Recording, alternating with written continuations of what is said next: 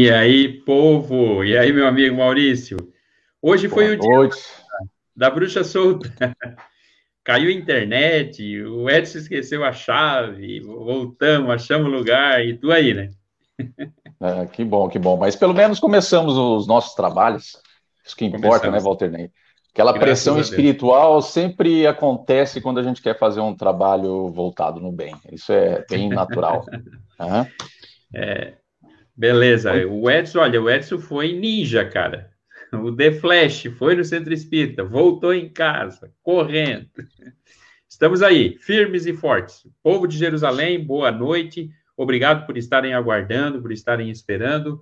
E estamos aqui para mais um estudo da obra Nosso Lar. Hoje o capítulo 3. E agora eu já, rapidinho, porque já estamos um tanto com o tempo passadinho, já passo para o Maurício fazer os agradecimentos. Vamos lá, meu irmão. Show de bola. Muito bem, vários, vários centros espíritas ligados ao nosso trabalho aqui, esse trabalho coletivo fantástico que a gente vem tratando sobre a obra de André Luiz, nesse primeiro livro, Nosso Lar. Podia citar alguns dos centros espíritas. É, Centro Espírita Horizonte de Luz, de Balneário Arroio do Silva. Centro Espírita Allan Kardec de Tubarão, Emmanuel de Uruçanga, Celeiro de Luz de Sombrio, Círculo da Luz de Criciúma, Seara de Jesus de Criciúma, Chico Xavier de Criciúma, Libertação de Olhães, Jesus e Caridade de Cocal, Casa da Fraternidade de Aranaguá, Luz e Amor de Aranaguá, Luz, Paz e Caridade de Aranaguá, Oswaldo Melo de Garopaba, a quarta URI, a décima quinta URI, a Federação Espírita Catarinense através da sua TV, e assim, na sequência, a gente vai agradecendo aos demais na próxima oportunidade que tivermos aqui. Vamos ao trabalho, meu amigo? Vamos ao trabalho, diga lá. Começando com então, o capítulo 3, oração, vibração. Coletiva. Oração coletiva. Isso. Só para a gente contextualizar, a gente tinha feito o primeiro capítulo que falava lá das zonas inferiores, né, Walter Ney? Onde a gente viu aquele cenário denso onde o André Luiz se encontrava em razão justamente da sua tela mental durante toda a sua existência. Depois, no segundo capítulo, a gente viu que a partir do momento em que ele, ele levou seu pensamento ao Criador da vida, depois de oito anos, tu veja, é um largo tempo né, das regiões inferiores da vida, mantendo aquele seu pensamento. Ele teve contato com o Clarence, não que o Clarence não estivesse por ali tentando auxiliar, é que, na verdade, a sua condição mental não lhe permitia é, verificar a posição desses espíritos que ali se encontravam até o momento em que então Clarencio resgata ele nas regiões umbralinas e traz para a colônia nosso lar. Então, nesse capítulo, é, onde ele vai falar sobre a oração coletiva, a gente vai observar ali, Walter Ney, que ele já de plano começa a, a trazer a cada um de nós aqui suas impressões da diferença das regiões das zonas inferiores para aquela região de uma colônia espiritual aonde já havia luz solar, onde já havia requintes de civilização mais avançada. E aí ele pode observar ali, então, que o Clarencio, ele toca na porta, no pórtico, né, naquele grande portão, e o portão se abre, ele é recebido por uma comitiva de trabalhadores lá do, do é, da colônia espiritual Nosso Lar, e aí ele começa a detalhar algumas impressões aqui que nos chamam bastante atenção. Primeiro, a posição do André Luiz de profunda gratidão, justamente porque esses servidores, esses operadores, digamos assim, do bem que ali se encontravam, ele endereça a essas pessoas um olhar de profunda gratidão. Então aqui a gente já começa a ver a mudança da postura mental de André Luiz perante o seu semelhante, perante o outro. Tu vê o que, que o sofrimento causa internamente dentro de nós, né? Que esse, o, o sofrimento ele faz com que a gente, de certa maneira, expresse uma sensibilidade um pouco maior do que a gente tinha quando a gente, de repente, se encontra numa condição extre extremamente tranquila na vida. Aqui, no caso, na vida física, ele se encontrava numa condição financeiramente é, tranquila, numa, numa posição no mundo como um médico bem reconhecido pela humanidade. Então, essa posição dele aqui, a gente começa a observar uma grande mudança mental. Um outro ponto que eu queria começar a tratar aqui é quando ele tem contato. Ele, ele, bom, ele vem de uma região, como disse ali, uma zona inferior, onde a luz solar ela não era presente. E aqui ele começa a ver, então, que ali onde se encontrava a colônia espiritual Nosso Lar, que está no umbral, tá? Não, não, não achem, senhores, que a posição do, da colônia espiritual é uma posição de uma colônia superior, não. É para aqueles espíritos daquela região do umbral que são recolhidos e acabam sendo levados para, para o nosso lar.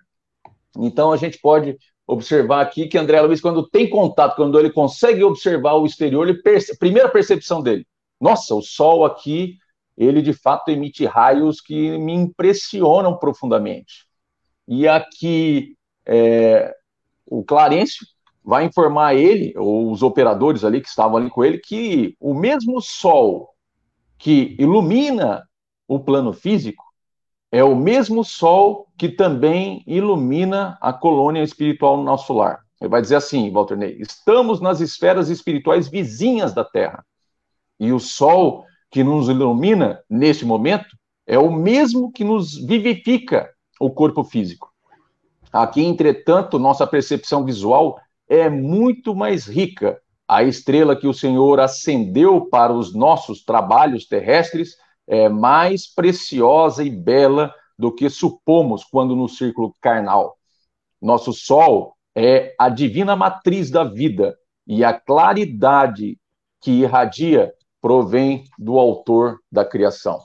Então, a primeira coisa que me chama a atenção aqui é que a nossa estrela, que emite os raios, eles interpenetram entre os planos da vida. Entende? Então, esse sol que ilumina o nosso plano material, ele, de certa maneira, interpenetra nos outros planos da vida que podem ali ser sentidos pelo próprio André Luiz. E ele faz essa observação para que a gente compreenda, depois a gente vai trabalhar um pouco sobre o pensamento, que o pensamento não é diferente. Então, esse é o primeiro ponto que eu queria ressaltar aqui. A palavra é tua, amigão. Certo. Então, na verdade, uma, um dos elementos centrais, também lá na questão 257 de O Livro dos Espíritos, quando o senhor Allan Kardec trata de um ensaio teórico sobre a sensação dos espíritos, ele aborda justamente essa interpenetração através do elemento perispiritual, que é bastante trabalhado não apenas ali, mas em praticamente toda a literatura, a literatura de base da, do espiritismo, esse elemento perispiritual, já que ele na verdade, ele vai se adequando grau a grau no processo de desmaterialização, se é que nós podemos usar essa expressão, de desmaterialização. Então, o que nós temos, muitas das vezes, é uma ideia de que quando você desencarna, você se desvincula de todo o elemento material, mas não é assim que se dá. E não é assim que se dá, e o senhor Allan Kardec já abre o ensaio teórico fazendo essa advertência, demonstrando que, em verdade, os espíritos já purificados é que não tem mais nenhuma vinculação com esse processo. Mas espíritos como nós, que ainda estão densos e, e como é perceptível, em verdade, nós sequer sabemos o que é viver fora da matéria. Hum. Desde quando fomos criados, há bilhões e bilhões de anos, nunca tivemos uma experiência fora da matéria propriamente dita. Sempre estivemos usando essa expressão que tu disse, Maurício, sempre estivemos interpenetrados com a matéria. E assim que nós desencarnamos, a única coisa que acontece é uma mudança muito sutil no estado vibracional. Não é nem uma mudança radical.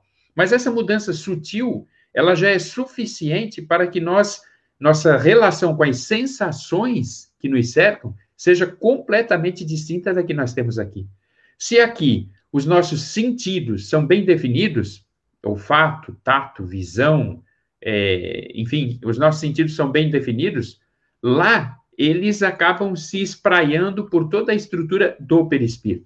Mas ainda assim, para nós, seres quase materializados, ainda que no campo espiritual, mas quase materializados, essas sensações, elas parecem circunscritas.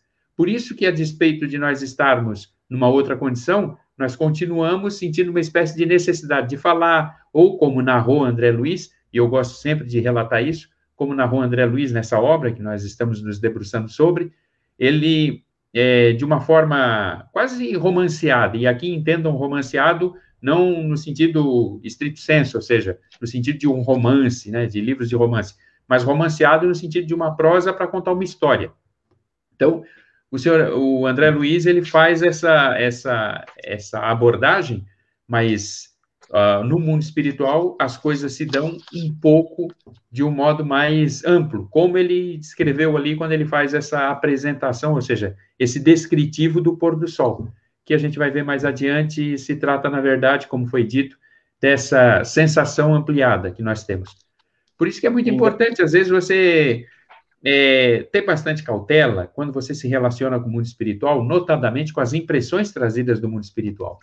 Porque essas impressões podem não ser objeto de má fé do espírito comunicante, podem ser objeto apenas de uma sensação ampliada.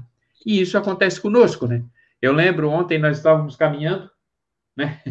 E na caminhada a gente estava conversando justamente sobre isso, tipo assim, ah, quando eu era pequeno, eu morava numa casa que tinha um terreiro enorme. Não é que o terreiro era enorme, o terreno, né? A gente chamava de terreiro. Não é que não é terreiro da gente, é terreiro, terreno, aquele terreno bem limpo. Não é que o terreno era enorme, é que você era pequeno, tá ligado? Né? Ah, eu tinha um cachorro enorme. Não é que tu tinha um cachorro enorme, é que tu era pequeno. Então, muitas das vezes, quando a gente vai para o mundo espiritual, a gente tem todas essas sensações alteradas.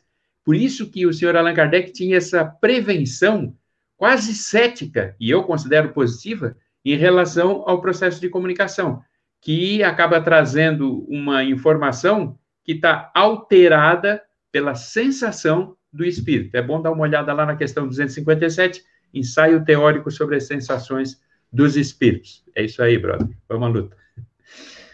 E o um mais engraçado. É, vai, vai dando uma olhada nas mensagens aí. Tá aparecendo mensagens aí para ti? Tá aparecendo. Michele, ah. Rogério Matias, o Dixon, boa noite, galera. Ivone Carradori, boa noite. Luiz Leme, quem que tá sem som? Eu? Quem que tá sem som, Michele? Eu acho que é, foi lá atrás, né? Luiz Leme, a Carla tá por aqui. Boa noite, galera. Margarida Bessa, Lilian, Opa, prazer em vê-la. E aí, enfim, todo mundo por aqui, meu amigo. O, Ricardo, do Chico Xavier. Linda. Ah, legal. Que bom, que bom. Todos aí, então. Então, o interessante aqui é que quando ele tem contato com o Sol, depois de, sei lá, oito anos privado da luz solar, ele começa a olhar e refletir: poxa, eu nunca parei para pensar quão bom é o Sol que nos aquece sabe, questões simples da vida, assim. É verdade. Aquele detalhe de a gente parar de manhã, acordar, olhar para a natureza, sentir o vento na face, o é, calor do aí, sol. Nisso eu estou em vantagem em relação ao André Luiz, porque eu sempre prestei atenção nesses detalhes, adoro fazer isso. Até, eu não sei se eu me achava muito preguiçoso, mas é que eu sempre gostei de parar para prestar atenção nisso. Não, para ver o quão importantes são esses detalhes simples e que são detalhes que fazem grande diferença na vida nossa, humana, que nos dá, pelo menos aí, condição de ter uma vida é, de, de, uma sensação um pouco de felicidade, né? Então, poxa, é, nesse mundo aqui, a gente sabe que a gente está é, ligados por circunstâncias é, do, do, nosso próprio passado, porque lá no mundo espiritual o negócio é diferente, lá a ligação é por afinidade. Então, todos aqueles espíritos que se encontravam com André Luiz certamente eram espíritos ligados à dificuldade do próprio suicídio. Então, como se fosse uma espécie de vale do suicídio, dos suicidas. Então, agora, ele ali na condição de um adoentado, porém, podendo rever essas, essas bênçãos da vida, deve ser algo fascinante, de fato. Então ele vai dizer ali que ele foi abençoado com um, um caldo que trouxe um fluido, de certa maneira, que veio em auxílio das necessidades que ele, que ele tinha. Então ele diz que ali foi quase que imediata essa alimentação que ele recebeu, é, essas novas energias que ele acabou recebendo através da alimentação, né? Então a gente vê o quanto essas energias que são externas quando a gente fica privado dessas energias externas, elas de fato causam bastante e profunda percepção dentro de nós quando a gente as recebe. Porque no fundo, no fundo, não sei se tu vai concordar comigo, Walter Ney, na verdade, nós somos uma grande antena que transmite e recebe informação. Ó, a Carla aí se manifestando, o Adriano, todo o pessoal aí se manifestando. Que a gente é uma grande antena que, que emite, que irradia e também recebe é, irradiação nessa troca é, eterna entre nós e o outro. Mas ele continua aqui dizendo o seguinte: isso aqui que me chamou a atenção. Que diz o seguinte: que mal ele tinha saído desse processo de profundador, dessas percepções que ele fez do ambiente externo, ele pôde ouvir de alguma forma uma grande melodia, uma melodia extremamente profunda que invadiu o coração dele, dizendo o seguinte: mal não saíra da consoladora surpresa, divina melodia penetrou quarto adentro, parecendo suave colmeia de sons e caminhos das esferas superiores. Aquelas notas de maravilhosa harmonia atravessavam meu coração ante meu olhar indagador. O enfermeiro que permanecia ao lado esclareceu bondoso. É chegado o crepúsculo em nosso lar. Em todos os núcleos dessa colônia de trabalho, consagrada ao Cristo, a ligação direta com as preces da governadoria. Então, isso aqui é um detalhe extremamente revelador que vai dizer que em dado momento da colônia, ali no crepúsculo da colônia, então a gente está dizendo, está tá verificando aqui que o, o sol está se pondo, é isso que ele está dizendo? que a noite está se abatendo sobre a superfície daquele, daquela colônia. E nesse momento do crepúsculo, toda a colônia para com o objetivo de elevar uma prece ao Criador da vida, porque a colônia espiritual, nosso lar, está consagrada aos trabalhos do Cristo naquela, naquela localidade, recebendo e enviando espíritos para o mundo físico com é, exatamente esse trabalho de desenvolvimento da alma humana pautado no cristianismo. Então, a primeira, primeira parte importante que a gente pode ressaltar aqui da prece, eu queria te ouvir também, Walter Ney, que há uma questão de O Livro dos Espíritos muito interessante, que vai falar sobre, sobre a prece. Há um item, né, na verdade, até vou colocar aqui, ó, que é no capítulo no, no capítulo terceiro, que vai lá falar sobre as leis morais. Deixa eu botar aqui. Ah, acho que eu estou no lugar errado aqui que vai falar sobre as leis morais. Deixa eu colocar no outro aqui, que meu computador parou. Enquanto tu Que é a questão aí, de número 660. Tá. Concluí. Já estou abrindo aqui, tu pode ir falando aí se tu quiser. Não, eu só quero fazer uma referência ao fato de que eles, depois tu vai trabalhar isso melhor, mas ele, o André Luiz, falando dessa oração coletiva, que é o que trata o capítulo 3, ele remete a algo que é essencial durante todo o exercício da existência. Esteve um exemplo que o Cristo nos deu, foi o exemplo da prece. Aliás, ele deu vários exemplos. O exemplo principal foi o do acolhimento, que é a nossa maior dificuldade, o processo de acolhimento. Não adianta a gente é, ter conhecimento, não adianta a gente entender como as coisas funcionam, e nós sermos excludentes. Ele era, o Cristo é inclusivo. E no processo, depois do processo de acolhimento, o outro elemento essencial do evangelho é a compreensão da nossa insignificância no sentido positivo da palavra, da nossa fragilidade, melhor, a expressão melhor é fragilidade. Por quê? Porque por diversas vezes, aliás, todo santo dia, o Cristo se recolhia. São inúmeras as passagens em que ele diz assim: vão indo que eu vou orar façam tal coisa que eu vou orar. Pode pegar o barquinho e vai, que eu vou ali orar, depois eu alcanço vocês. Aliás, quando ele caminha sobre as águas é porque ele estava orando. E a galera foi. E aí deixaram ele. E aí ele não teve alternativa senão caminhar sobre as águas. Aí ele foi até lá e deu a passagem. E, e a mais famosa de todas é quando ele faz a prece em que ele pede que, caso seja possível, né, afaste dele o cálice, mas que seja feita a vontade do todo e tal. Então, essa referência não é exclusiva do Cristo. você pega todos os grandes nomes, mesmo os nomes, é, dentre aspas, né, descrentes, eles não falavam em prece, mas eles falavam numa contrição, num processo de recolhimento interno. Então, os que tinham essa vinculação, o Cristo, o Buda, enfim, esses externalizavam concretamente a prece. O Cristo, o Cristo, prece. Buda, a um estado meditativo superior e tal. Mas externalizavam esse processo. E nós, nessa, nessa barafunda que está a vida, nessa coisa alucinada, a primeira coisa que nós nos desvinculamos é justamente da prece.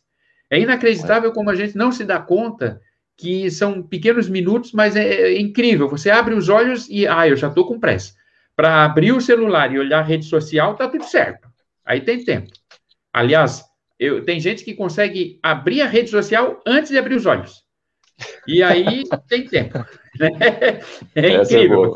É, o cara faz assim, ó, já fica. Mas fazer uma prece não tem tempo. Então é, a gente está perdendo essa... essa vinculação. Essa é uma boa pergunta, porque foi a pergunta do codificador, né, do senhor Allan Kardec ao mundo espiritual. Se a prece torna melhor o homem.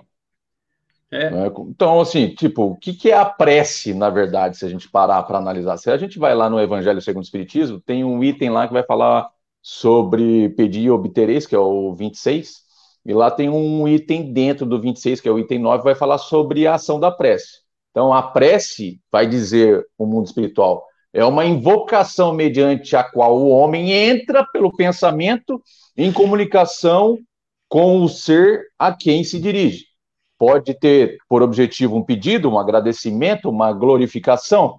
Podemos orar por nós mesmos, pelo outro, pelos vivos e pelos mortos.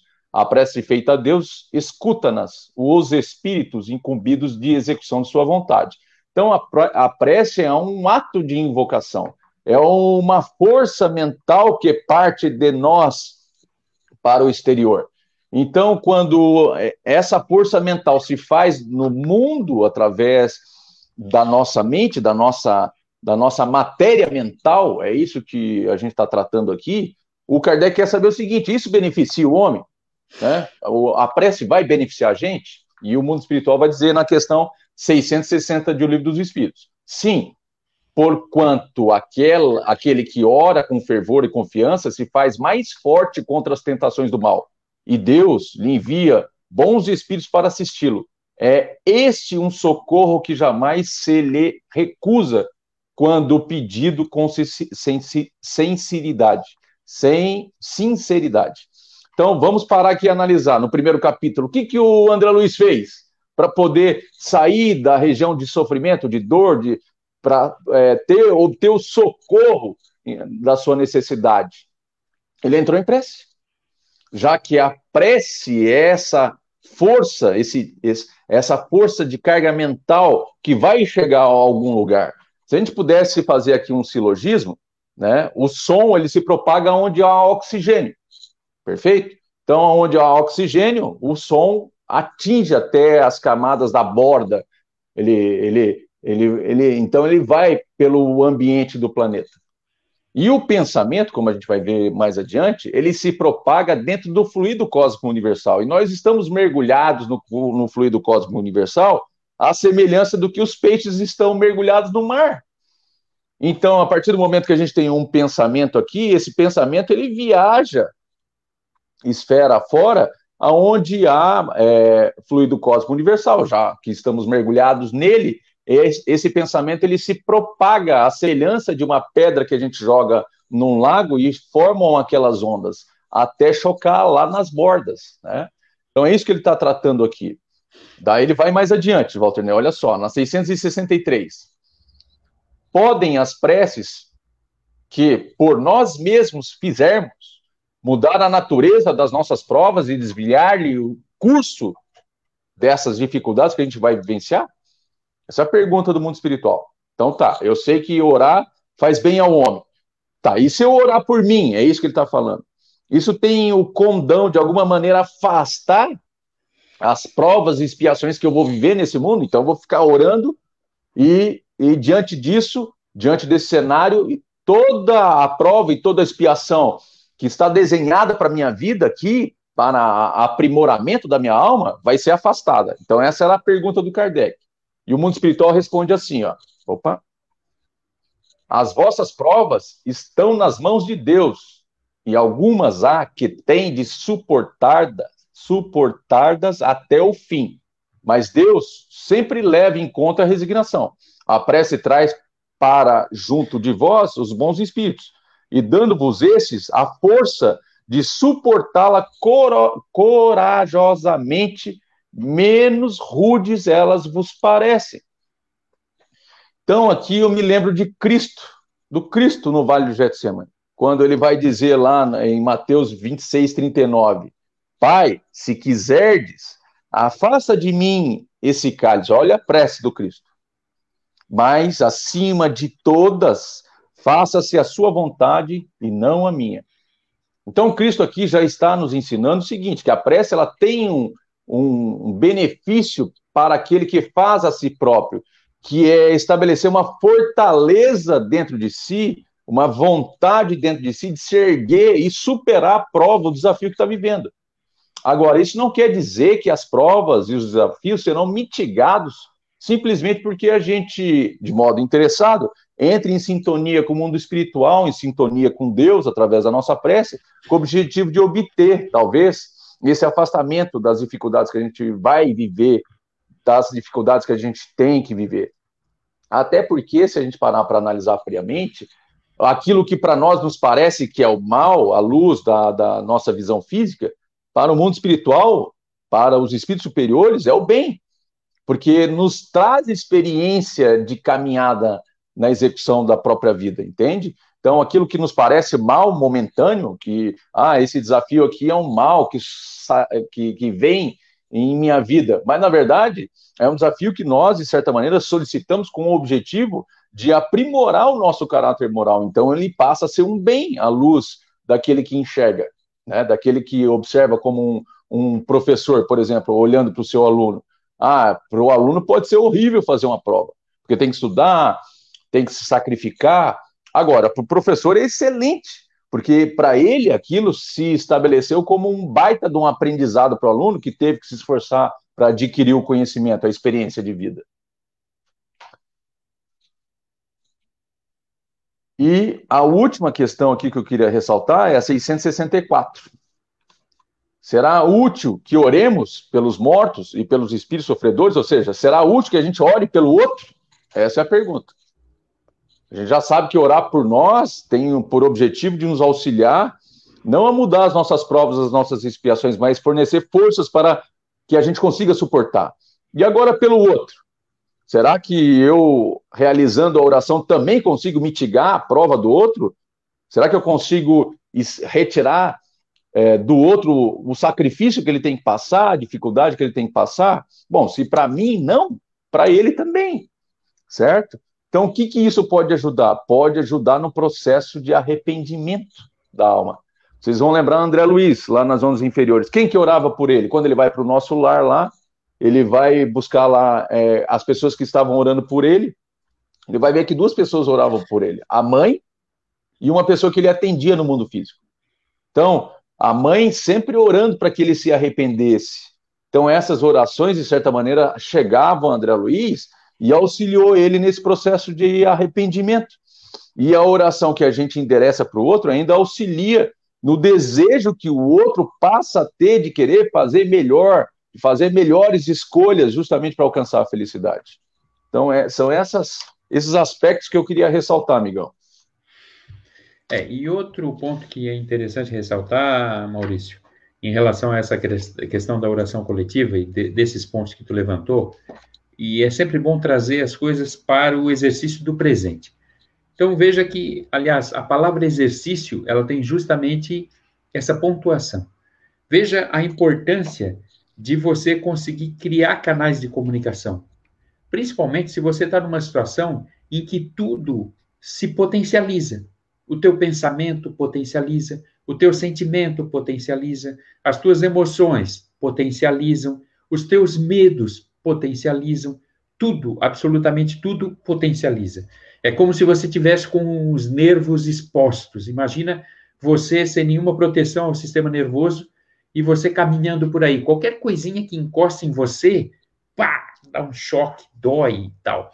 Isso por um ângulo. E por que, que é importante? Por que, que o Cristo fez tanto exercício em relação à prece?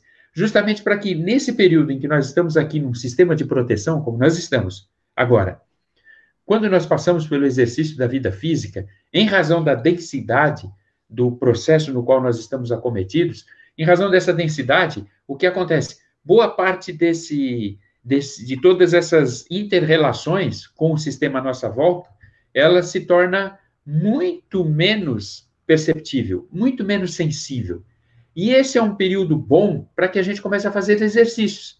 Exercícios de controle, exercícios de percepção do que está à nossa volta, exercícios que, foi advertido lá na época, se faz através da prece. Se você aproveita essa ocasião, essa oportunidade, quando chega o momento em que você vai precisar disso, vai sacar essa carta na manga, você já está habilitado, você já está apta, você já está pronto, você já está pelo menos qualificado minimamente para fazer a execução disso. Então, a gente olha para uma obra dessa, a gente lê uma obra dessa, e quando olha essa abertura, esse capítulo 3, que trata desse ponto em específico, da prece, de como ele percebeu e de como aquilo fez efeito nele, o que também é muito relevante. Vejam vocês que, pela narrativa de André Luiz, ele teria ficado oito anos, sei lá, alguns anos, enfim, ele alega oito anos. Nem ele pode dizer com certeza, porque tudo muda, mas vamos considerar os oito anos.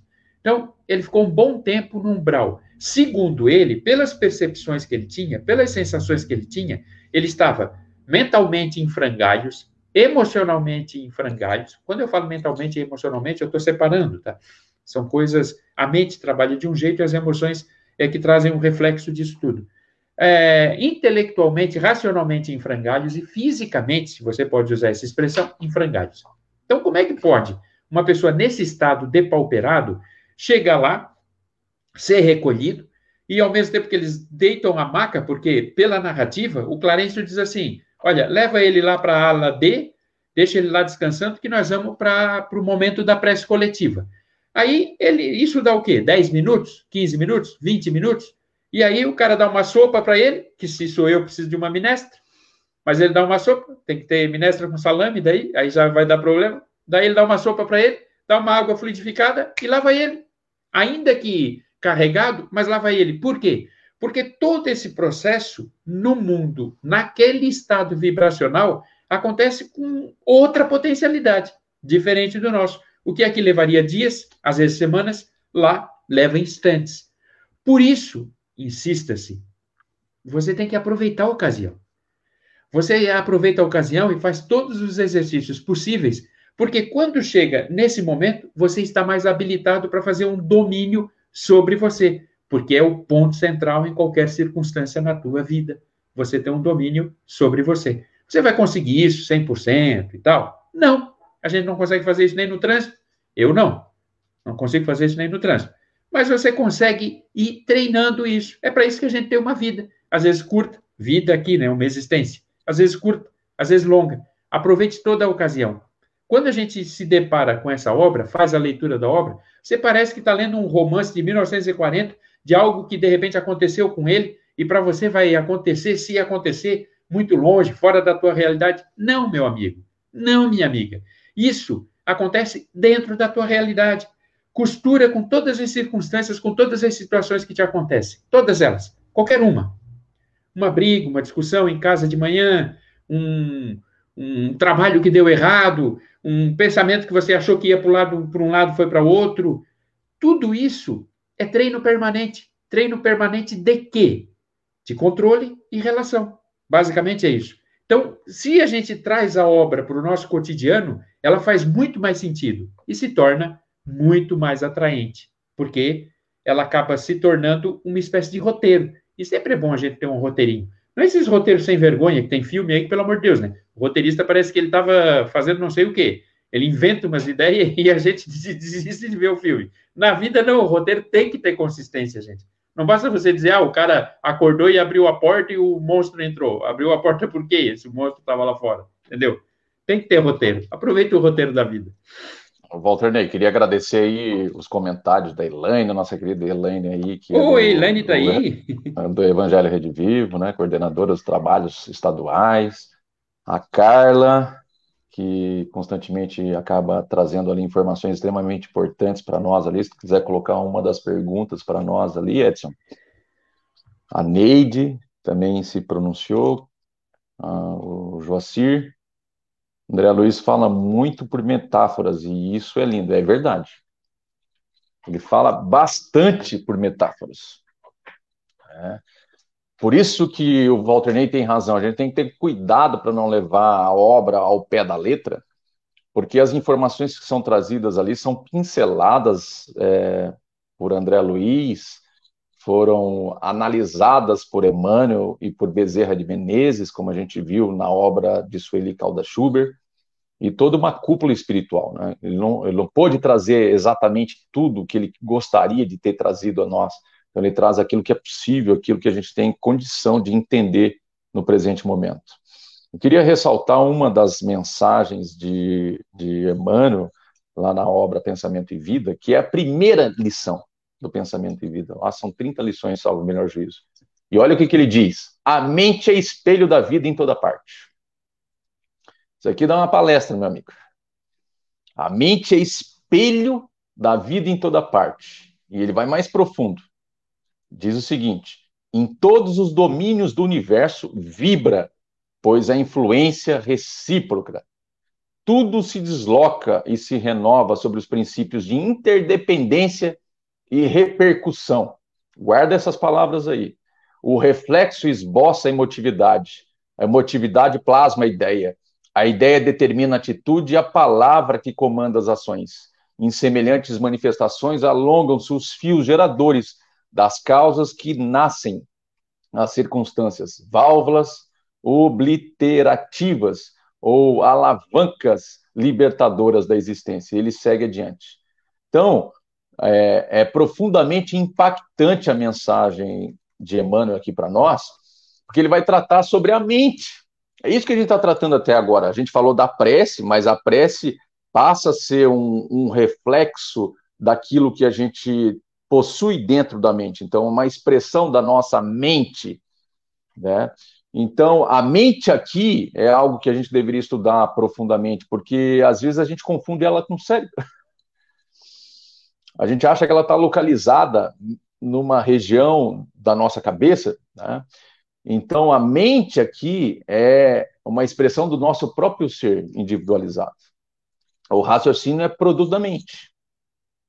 Então, quando ele fala aqui sobre a mente, ele vai dizer que a, as questões mentais aqui, elas têm uma relação direta com o princípio de interdependência e repercussão.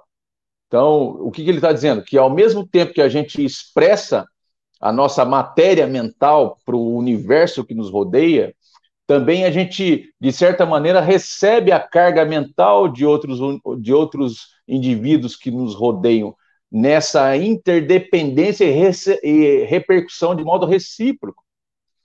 Então, tudo começa na emoção, ele vai dizer. Por isso que a gente viu ali que a música tocou o coração do André Luiz, de certa maneira, tocou, porque tudo começa na emoção. É a emoção que plasma, de certa maneira, a ideia. É a emoção que vai plasmar o que a gente pensa.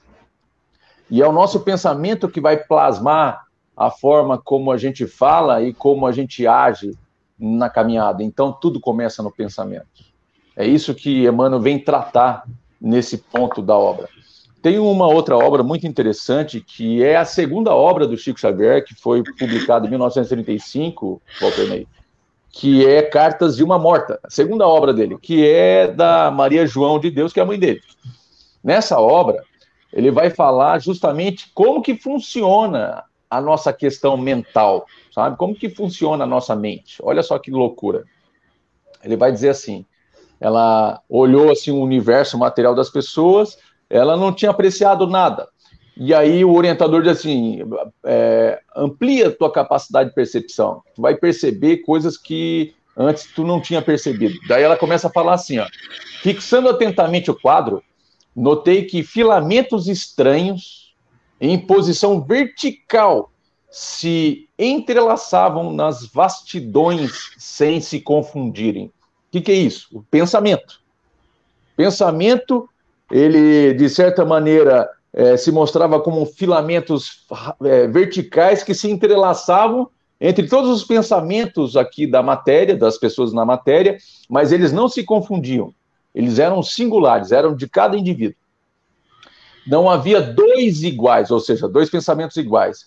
E suas cores variavam do escuro ao claro mais brilhante. Alguns se apagavam, mas outros se acendiam em extraordinária sucessão e todos eram possuídos de um movimento natural, sem uniformidade em sua particularidade. Esses filamentos, disse-me com bondade, são os pensamentos emitidos pelas personalidades encarnadas. São reflexos cheios de vida, através dos quais podemos avaliar os cérebros que os transmitem. Aos poucos conhecerás quais são os da concupiscência, os da maldade, os da pureza, os do amor ao próximo. Esses são raros, que aí vês e que se caracterizam pela sua alvura fulgurante. São os emitidos pela virtude, em quando nos colocamos em imediata relação com uma dessas manifestações que nos chegam dos espíritos da Terra. Ao contato direto, se verifica entre nós a individualidade que os interessa. Então, o que, que o orientador está ensinando aqui para Maria João de Deus? Está ensinando o seguinte: bom, pensamento é força viva o pensamento que a gente é, coloca na prece é dínamo de forças poderosas que são emitidas e cuja esse dínamo poderoso ele gera luz uma vez que quando como a gente vai ver ali com o André Luiz lá nos domínios da mediunidade é uma força nuclear semelhança de uma força nuclear. Daí a gente começa a entender ah então quando o espírito começa a entrar em vibração é, onde as ondas se encurtam, onde ele, ele, de certa maneira, se eleva às condições superiores da vida através do seu pensamento, através da prece, ele se, de certa maneira, se torna luz, porque há uma força semelhança da força nuclear que advém do pensamento, que gera energia em razão do atrito, entende? Dos átomos da força mental. É profundo isso aqui. Quer ver, André Luiz? Olha só. Deixa eu ver se eu separei aqui. Ah, não separei. Mas eu vou buscar aqui, Walter Neto. Para a gente poder entender a grandeza disso. Cici Lopes, o, o, nosso amigo ali que eu estava vendo, Lourenço, Sidney. Eu li Sidney e lembrei do Sidney Lourenço. Sidney Espanhol Caetano, o Edilon, Maganin, Carla já falamos, Joaci, e aí, Joaci, como é que vai, meu amigo? Tudo na Santa Paz?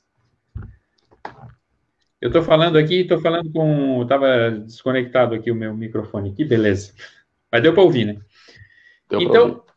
é, só para fechar o raciocínio, já que tu estás falando dessa questão da prece e, e o, o, o, parágrafo final ali da fala do, do André, sobre como ele se recuperou rapidamente, eu gosto muito dessa de trazer isso, como eu digo, para a nossa cultura do cotidiano. Ele se recupera rapidamente porque ele está dentro de uma estrutura em que isso é permitido. E muitas das vezes a gente vê isso, ou ouve isso, ou lê isso, e fica pensando assim: bah, mas comigo eu faço prece, eu tomo chá e não melhoro, né? Aí, e não funciona assim, meu amigo, porque aqui nós temos outro regramento, percebe? e você vai ver que em cada circunstância, em cada estado vibracional, em cada padrão, as coisas elas seguem os mesmos polos, mas em gradações diferentes.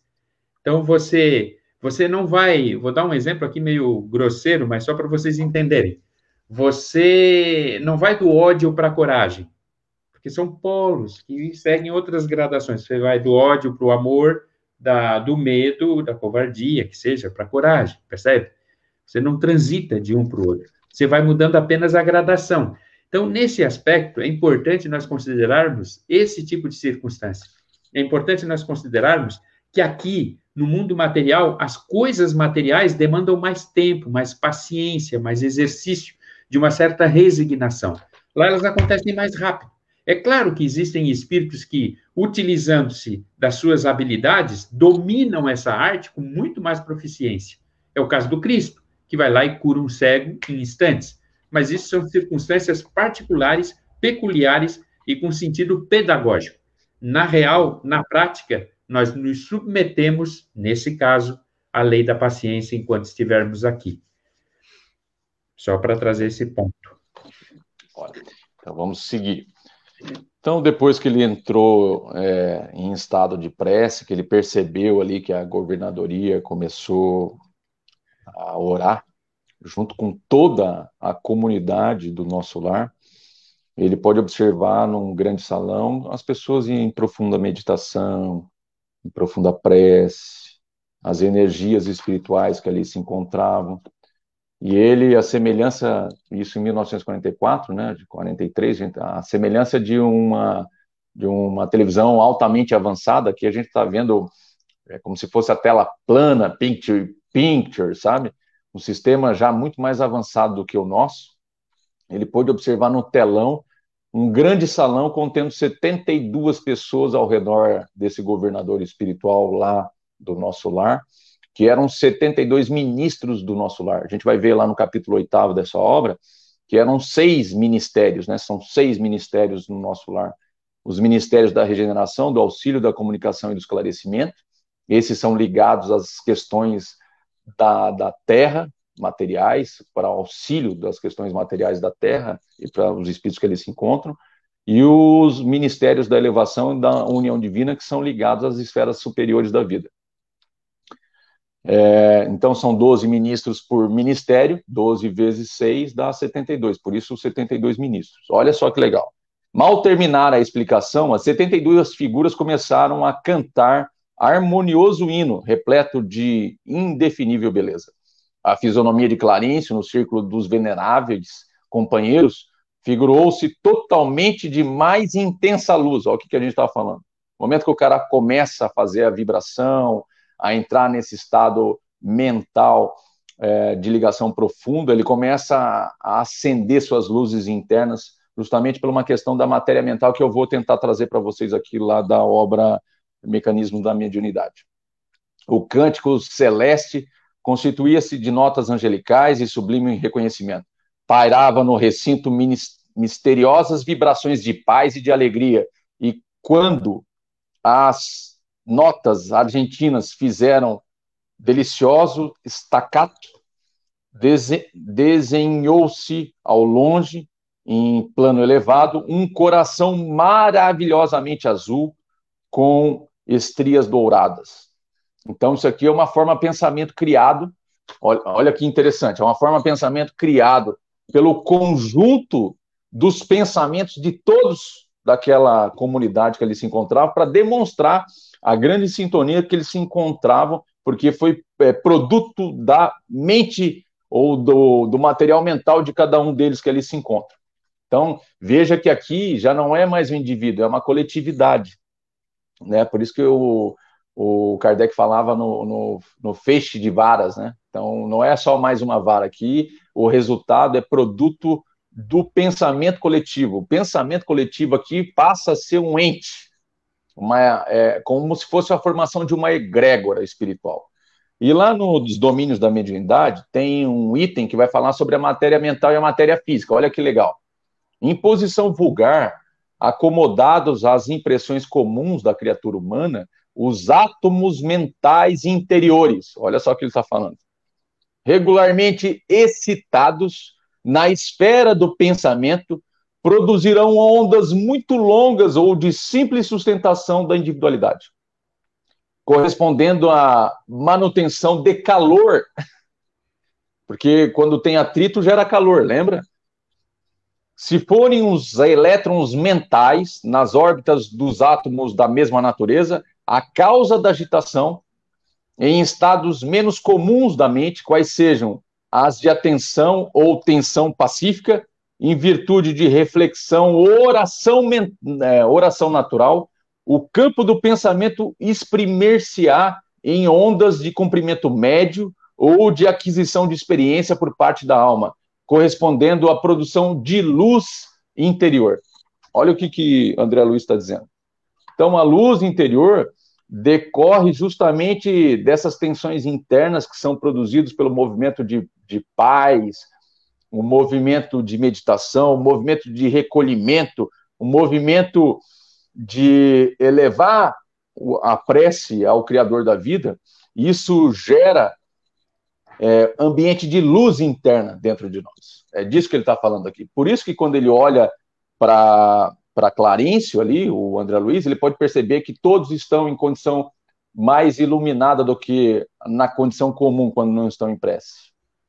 É que na verdade, é que na verdade a prece ela tem justamente essa função. A função da prece não é, é que nós associamos a prece. É, pessoal, nós já estamos terminando, tá? Já é 19:33, nós estamos terminando. A função da prece é para na, na nossa cabeça, ela está muito vinculada a pedir. Depois, muito superficialmente, a agradecer. E, finalmente, a um estado de louvação. É, só que a função essencial, primordial da prece é, em verdade, como tu narrou ali num trechinho do, dos domínios da mediunidade, é, em verdade, estabelecer um padrão vibracional que consiga construir um vínculo com outro padrão vibracional. E ao fazer isso, ela, conforme o teu padrão vibracional vai alcançando notas mais altas, para ficarmos ali no exemplo do estacato, que até a Carla gentilmente trouxe aqui a definição googleana, googliana do estacato, é, ao nós irmos conseguindo padrões mais altos, obviamente, nós vamos conseguindo uma estrutura harmônica maior em todo o nosso estado. Você imagina o seguinte: quando você consegue um padrão, você consegue estabelecer uma estrutura e uma estabilidade no seu padrão celular, físico, material, do corpo físico. À medida que o teu estado vibracional vai se ampliando e vai se tornando mais rápido, vou usar assim, tá? Vai se tornando mais rápido, ele vai alcançando notas do padrão vibracional do teu perispírito. E aí o estado de ampliação é muito superior. E à medida que você vai conseguindo desenvolver isso, o que não acontece no nosso estágio, você vai adquirindo padrões vibracionais que fogem da estrutura material. E aí você começa um processo de conexão com entidades superiores, que não é o nosso caso, volto a insistir. Mas é apenas para a gente ter uma ideia da essencialidade da prece, que não se resume ao que nós estamos habituados. É claro, pessoal, que você faz a prece para pedir, para louvar, para agradecer, de preferência para louvar e agradecer. Mas faz a prece para pedir, tá tudo certo, tá? Pode fazer, é o nosso momento, é, é o nosso estado de vida. Pode fazer nesse aspecto. Mas não esqueçamos que a finalidade principal da prece é nos treinar para construirmos vínculos através de padrões vibracionais. Porque é a partir desses vínculos que nós vamos abrindo portas. É como se nós fôssemos fazendo links, links, milhares, milhões, centenas de milhões de links com estruturas do universo. Quanto mais você vai adquirindo essa habilidade, mais link você vai fazendo, mais plug você vai conectando, mais canais você vai abrindo, canais de comunicação você vai abrindo. Vocês imaginem isso elevado a potências milhares de vezes, milhões de vezes, que é o que acontece quando um espírito já adquiriu outros estágios evolutivos. No nosso caso, volto a insistir, como tudo que acontece aqui no nosso período, é treino. A prece para nós é um treino para adquirirmos essa habilidade. Então, vamos aproveitar o treino, galera. E para encerrar, então, Walter Day, a última frase aqui do André Luiz: a primeira prece coletiva em nosso lar operara em mim completa transformação.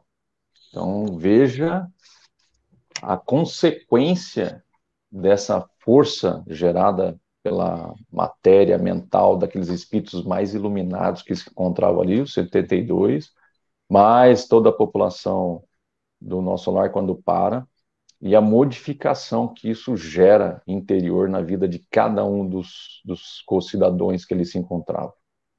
Então, se a gente pudesse aprender a utilizar a prece não como uma mera ferramenta de pedicho, né? Porque é isso que a gente se vale da prece para fazer os nossos pedidos, mas se pudesse entender que a prece aqui, a semelhança do que André Luiz vem trazendo na obra, é poderosa ferramenta de iluminação interior de cada um de nós, porque faz com que a gente consiga acessar pontos de vibrações muito mais sutis, muito mais é, salutares para a nossa vida, porque, como disse no início, há uma troca de carga mental, de matéria mental nossa com o mundo lá fora. Então, assim, se a gente apenas tem uma carga mental negativa, densa, pesada, a gente vai trocar com pessoas que são semelhantes. Agora, a prece, o que, que ela faz? Ela vem e faz aquela faxina dentro de nós. É como uma mulher que vai lá de manhã e limpa a casa inteira. Então, imagine que a casa inteira é a nossa mente. Então, a, a prece faz essa limpeza e elimina essa matéria mental densa que a gente produziu durante todo o dia. Por isso a importância da oração. É a o nosso momento de iluminação, o nosso momento de limpeza interna. Migão, batemos uma hora, Agradeço a todos aí que se pronunciaram, a Brígida, a Cici, é, quem mais, Walter Ney? É, o Consolador Prometido, Edilson, Joaci, Neide, Ana Paula, Vanessa, Adriano, Rogério, Michele, Gabriela, Sandra. a Elaine, nossa amiga, né, a Neide, gente, muito obrigado pela oportunidade. Só temos a agradecer à Federação Espírita Catarinense que nos proporcionou esse momento espetacular e que a gente siga aí no curso, amigão, é, levando essas informações para todos aqueles que querem nos ouvir, né? É isso aí. Pessoal, obrigado mais uma vez por vocês estarem conosco. Esperamos vocês segunda-feira que vem, às 18h30 a Andréia aqui perguntou, né, para se a gente tiver uma indicação de obras de prece trazer na próxima segunda-feira, a gente procura e traz indicações. Muito obrigado a todos vocês e firme na luta. A vida é ótima e um exercício muito bom de ser feito. Vamos à luta. Segunda-feira que vem, se Deus quiser, estamos juntos. Um abraço, povo. Luiz, tchau, felicidades.